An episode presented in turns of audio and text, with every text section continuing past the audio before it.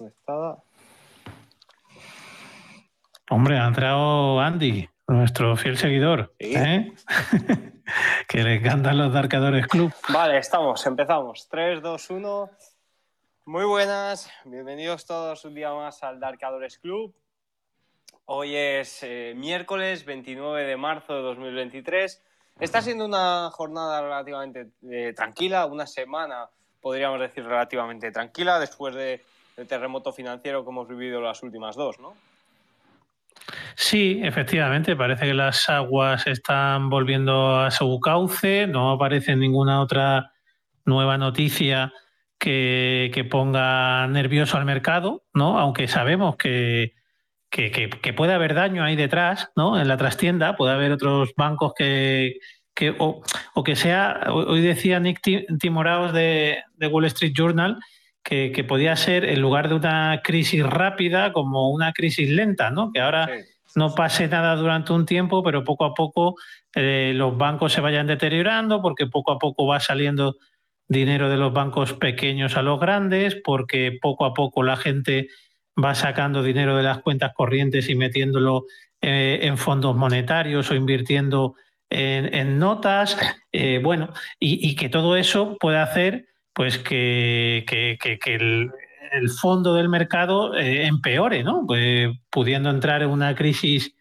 la siguiente crisis que dicen que es la crisis crediticia, que también podría ir de la mano con una, la crisis de, del real estate, ¿no? De esas empresas de las cuales los pequeños y medianos bancos americanos han eh, concedido muchos créditos y que necesitan más financiación y que eh, pueden verse ahora eh, metidas en problemas, ¿vale?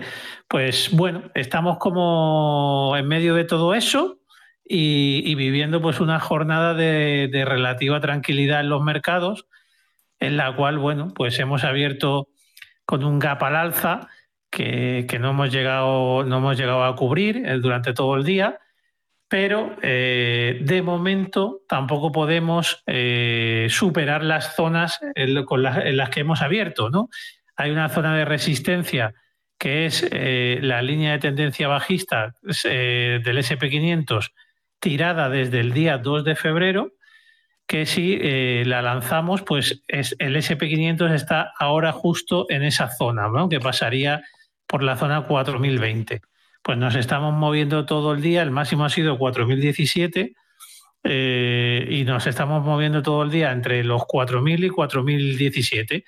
No sabemos si a final del día eh, se podrá romper esa resistencia o no, porque será la que nos abra la puerta seguramente a poder pensar en zonas más cercanas como mínimo a 4100, ¿vale? Si no rompemos esa zona, pues seguramente eh, nos vayamos otra vez a apoyar a la zona entre 3.930 y 3.900, ¿no? Que, que, es la última zona de soporte que, que, hicimos.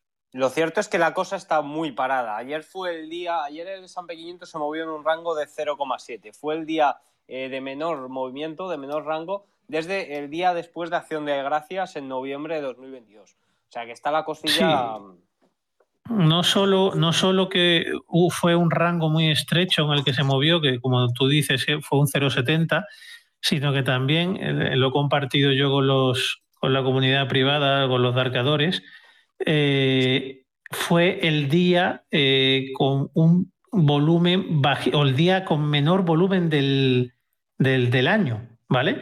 Eh, y, se preguntaban, un artículo se preguntaba si los si los traders estaban sentados sobre sus manos o estaban eh, de manos quietas, ¿no? Porque parecía que ni había volumen ni se movía el rango eh, del, del SP500, cosa que es súper extraña porque durante todo este año lo que, lo que no nos ha faltado durante 2022 ha sido la volatilidad, ¿no?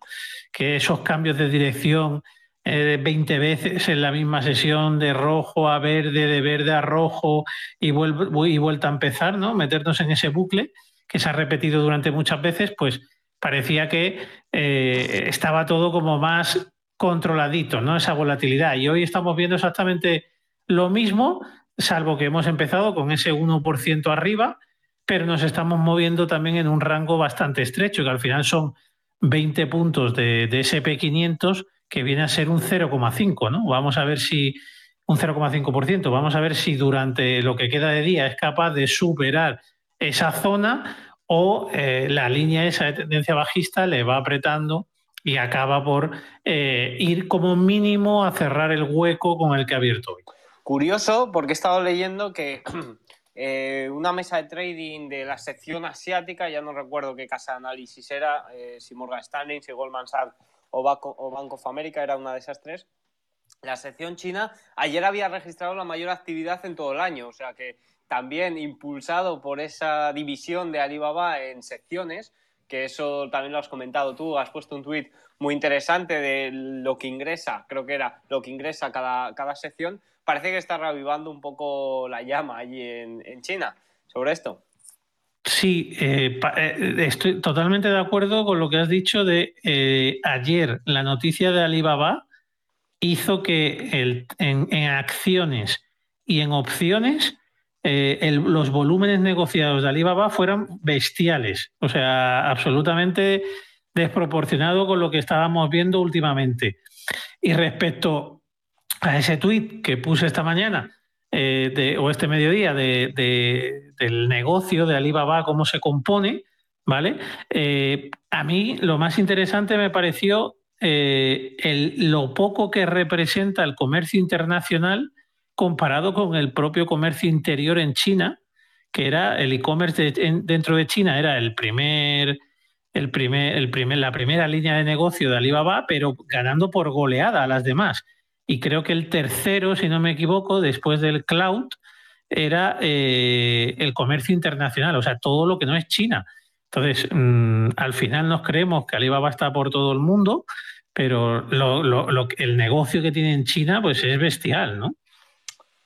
Así es. Eh, lo que es cierto es que ha, bueno, ha devuelto un poco de esperanza a los inversores, que todavía quedan mucho, muchas cosillas que aclarar sobre este tema, pero oye, eh, por lo menos eh, China estaba un poco alejada para muchos de nosotros y esto hace que de nuevo volvamos a, mirar y no solo nosotros inversores minoristas sino también grandes inversores y grandes casas de análisis como en este caso esta que, de la que he leído esto que la verdad que ahora no, no recuerdo cuál era.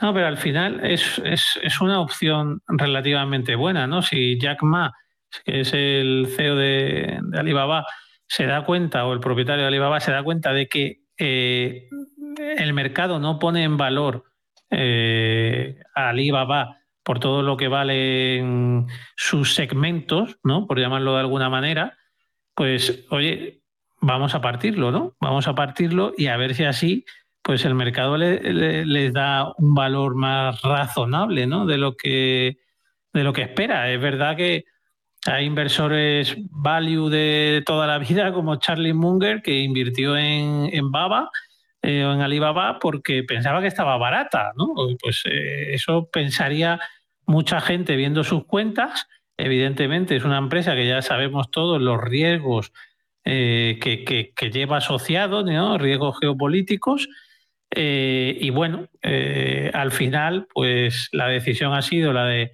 intentar partir la empresa para ver si así le, da más valor.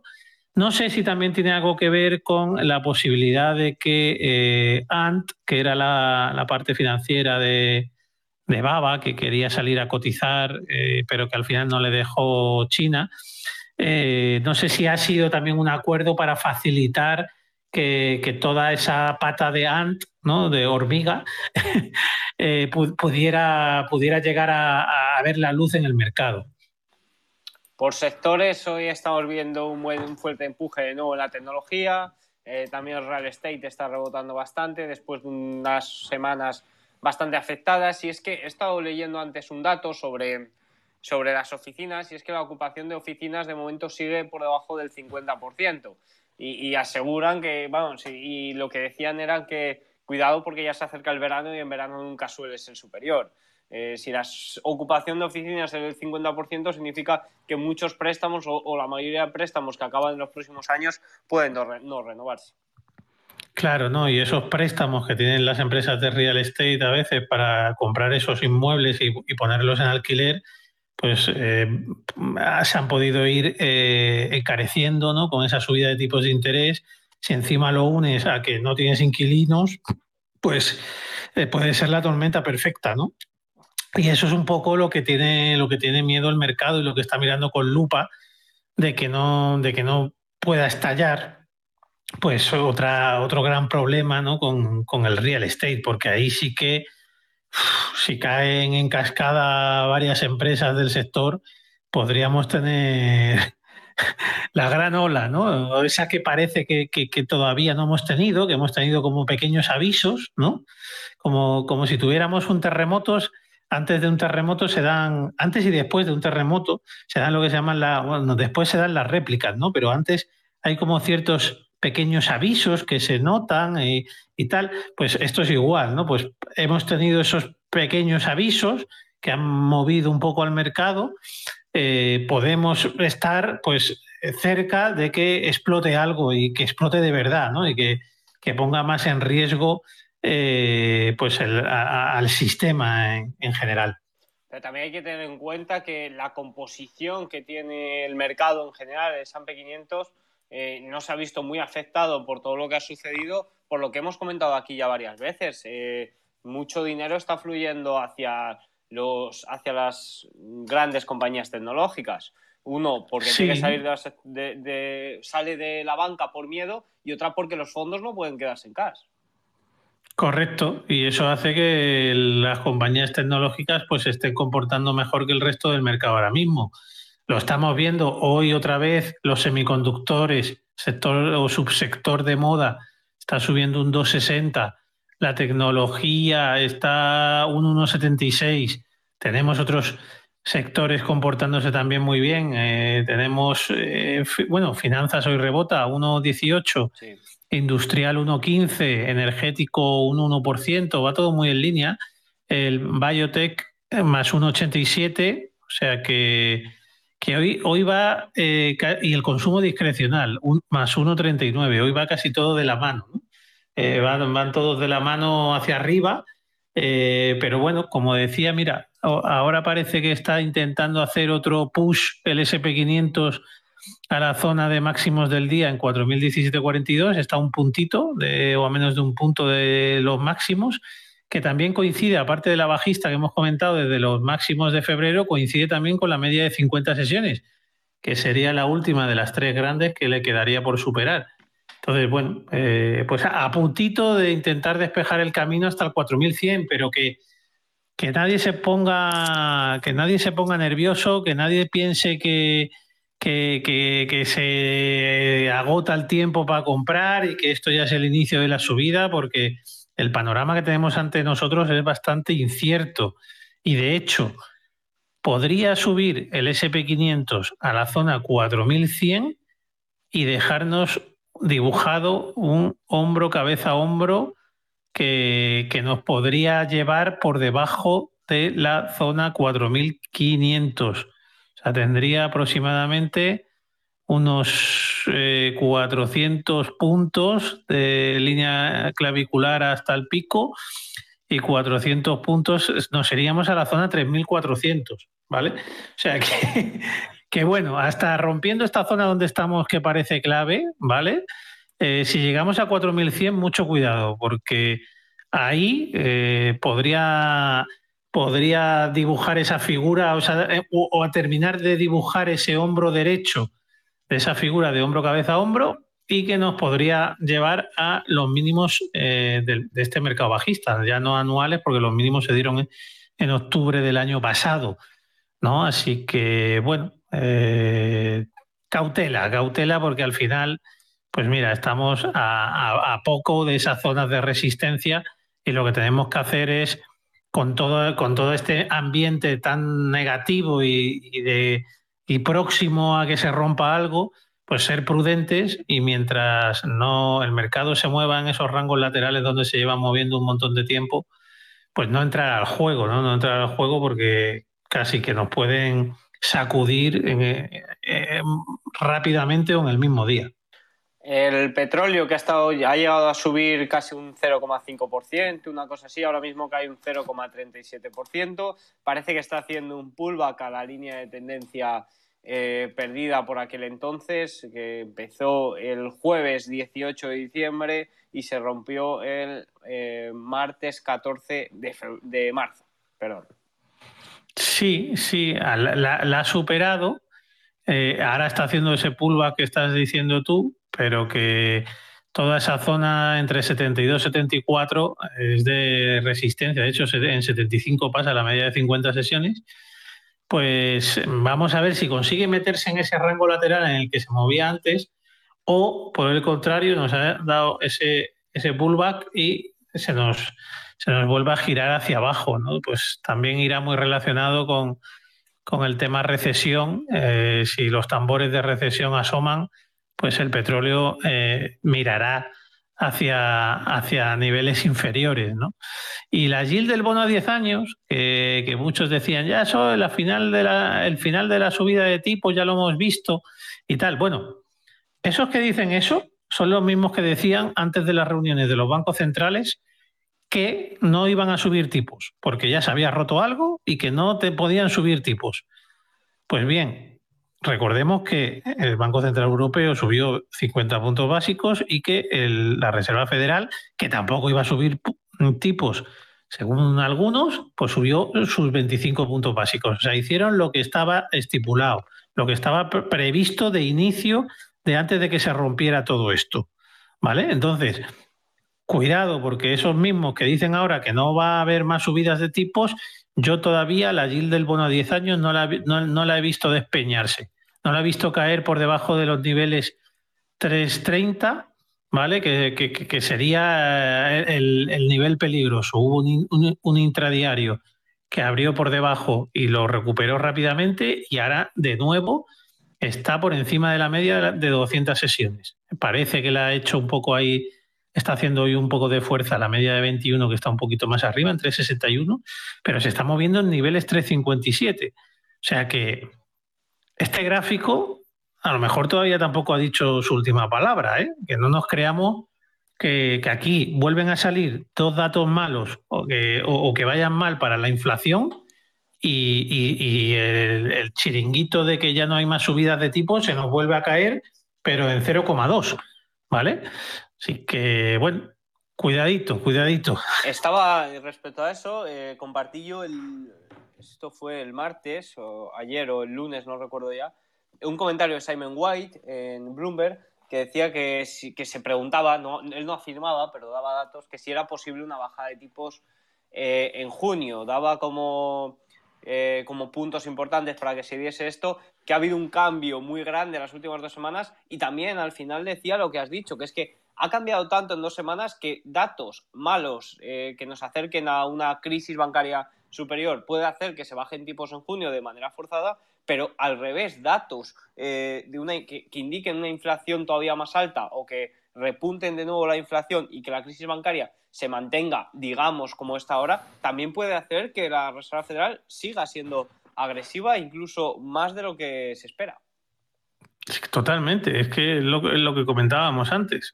Somos absolutamente data dependientes, la incertidumbre que hay ahora es enorme, los datos que van a salir de aquí a la próxima reunión de tipos no los conocemos, pero existe la posibilidad de que si el tema bancario se tranquiliza y los datos siguen siendo malos para la inflación y el mercado laboral sigue siendo rígido, pues existe la posibilidad de que sigan subiendo tipos de interés otros 25 puntos básicos ahora, otros 25 puntos básicos, o sea, en la próxima reunión y otros 25 puntos básicos en la reunión de junio, que creo que es la siguiente ya. Entonces, mm, bueno, bueno, pues esas no son buenas noticias para la, para la renta variable y especialmente para el growth. Es que hemos dado quizá por supuesto, o mucha gente ha dado por supuesto cosas antes de tiempo que todavía no están confirmadas por el mercado ni por el mercado, ni por la propia Fed, ni el Banco Central Europeo, en el caso de, aquí de Europa. Entonces, vamos a tener un poco de tranquilidad, vamos a... vamos a... es que hay, mucha gente que, está metida en, los mercados para intentar adivinar el futuro. ¿vale? Y cuando realmente no hay que intentar adivinar el futuro, realmente hay que reaccionar adecuadamente en el momento en que se tienen evidencias. Eso, es lo que eso es lo que en lo que yo me baso. Y si todavía no he visto ninguna evidencia, ni por parte de la Fed, ni por parte de, comportamiento técnico de, de diferentes activos, pues no nos anticipemos. No digamos, es que ya ha empezado el ciclo del growth. Ojalá, ojalá, pero realmente es pronto para decirlo. Es que lo que podemos estar viendo es esa rotación que ha habido de, dinero entre el sector bancario y el sector tecnológico debido a, los problemas que ha tenido el sector bancario, pero que eh, eso se nos puede caer el chiringuito en, dos minutos. Que es que recuerdo, de hecho, voy a mirar el gráfico, que el, Nasdaq, lo que ahora está más fuerte, en el mes de enero, hizo casi un mínimo, un mínimo, eh, o sea, un mínimo casi inferior, no llegó a ser inferior, pero casi inferior al de octubre, cuando eh, el SP500 no hizo ese mínimo. Se, estaba comportando mejor el SP500 que el Nasdaq. Ahora parece que el Nasdaq se comporta un poquito mejor, también las, las pequeñas y medianas empresas, el Russell 2000 se, se comportaba mejor Ahora, eh, es el Nasdaq el que parece que se comporta mejor, pero es que ya no nos creemos que, esto ya va a ser así. Y, no, a lo mejor es una cosa temporal que dura X días, X semanas, y luego se vuelve a caer todo el chiringuito y se cae el Nasdaq, el SP500 y todo, porque los tambores de recesión, cuando lleguen, serán fuertes y harán daño a todos. ¿Vale? Es cierto que el growth será de lo primero en volver a recuperar, pero eh, para eso antes eh, necesitaría una caída. O sea, el pensar que, el growth ya empieza a tirar hasta antes de que la Fed, ya no, ya no digo antes de haber entrado una recesión, es que algunos ya lo están diciendo antes de haber hecho el pivot. Sea, cada día nos, no, nos adelantamos antes, cuando está demostrado que cuando se produce el pivot de la Fed, luego hay unos meses en que el mercado baja, incluido el Nasdaq, incluido la tecnología, y a partir de ahí empieza a recuperar. ¿Vale? Creo que son como cuatro o cinco meses, si no recuerdo mal. Sí. O sea que mm, no nos anticipemos, eh, no, queramos, no queramos ser los más listos de la clase, porque al final podemos suspender el examen. Así que Eso... mejor ir tranquilos. Eso que comentas de que justo cuando se da el pivot, eh, inmediatamente después el mercado no, no, sube, no es alcista, lo he estado tratando en el día de hoy, he estado viendo un par de informes sobre ello. Y es que eh, el argumento que muchos de los que lo, confirman este, este, año dicen que es porque el mercado ya ha caído durante la fase de subidas de tipos y sí que es cierto, normalmente caía una media de un 11% en anteriores veces y ahora en el S&P 500 ha llegado a caer un 25%.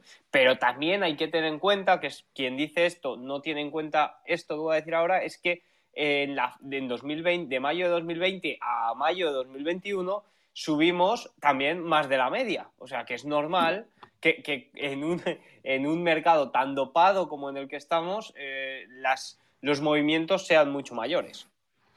Totalmente. Y, de hecho, no hay mercado bajista, eh, o sea, no hay, no hay recesión eh, en la que el mercado, el Nasdaq, se ponga a tirar antes de entrar en la recesión. Normalmente el mercado se da la vuelta y hacemos el suelo durante la recesión, puede que en la, en, la primera mitad de la recesión y se pone a tirar y la gente está con las manos, se pone las manos en la cabeza porque no se creen que ya pueda eh, empezar a subir, ¿vale? Porque estamos en la recesión, pero no antes. O sea, es que estamos a meses de entrar en la recesión todavía, seguramente, y ya la gente, ya, hemos pasado la, la recesión, el mercado tiene descontado todo, eh, ya han dejado de subir tipos, pero la realidad que es, la realidad es que todavía no hemos entrado en una recesión. El mercado no sube antes. La realidad es que los bancos centrales siguen subiendo tipos de interés, no han dejado de subirlos. Por tanto, señores, mm, paciencia, paciencia, porque eh, te pones a invertir y en dos días te pueden quemar la cartera. Una cosa que que quiero preguntarte sobre esto es que quizás lo que haga que esta vez sea diferente, eh, eh, conforme a que haya subida en cuanto se anuncie el pivot y demás, no sea que, que, ha caído demasiado durante la fase de subida de tipos, sino la composición del índice. Si hablamos del mercado, las megacaps, las tecnológicas, se pueden ver más beneficiadas por esa bajada de tipos que en otras etapas anteriores, ¿no crees? A ver, yo creo que puede afectar algo, pero algo me refiero a que si el mercado se pone a caer, pues eh, el Nasdaq pueda caer algo menos. ¿Vale? Pero de ahí a pensar que hagamos ya el que ya hemos hecho el suelo del mercado antes de entrar en recesión y antes de que dejen de subir los tipos de interés, es muy prematuro. O sea, por mucho que hayan cambiado la composición del índice, al final, cuando hay una recesión, afecta a toda la economía.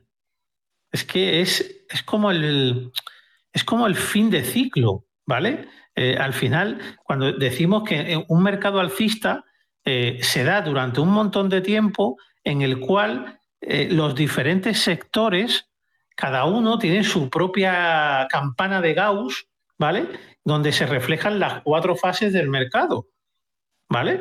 Pero mm, de ahí a decir que, nos vamos a saltar todo eso y que eh, al final la recesión es el final de todas esas campanas de Gauss.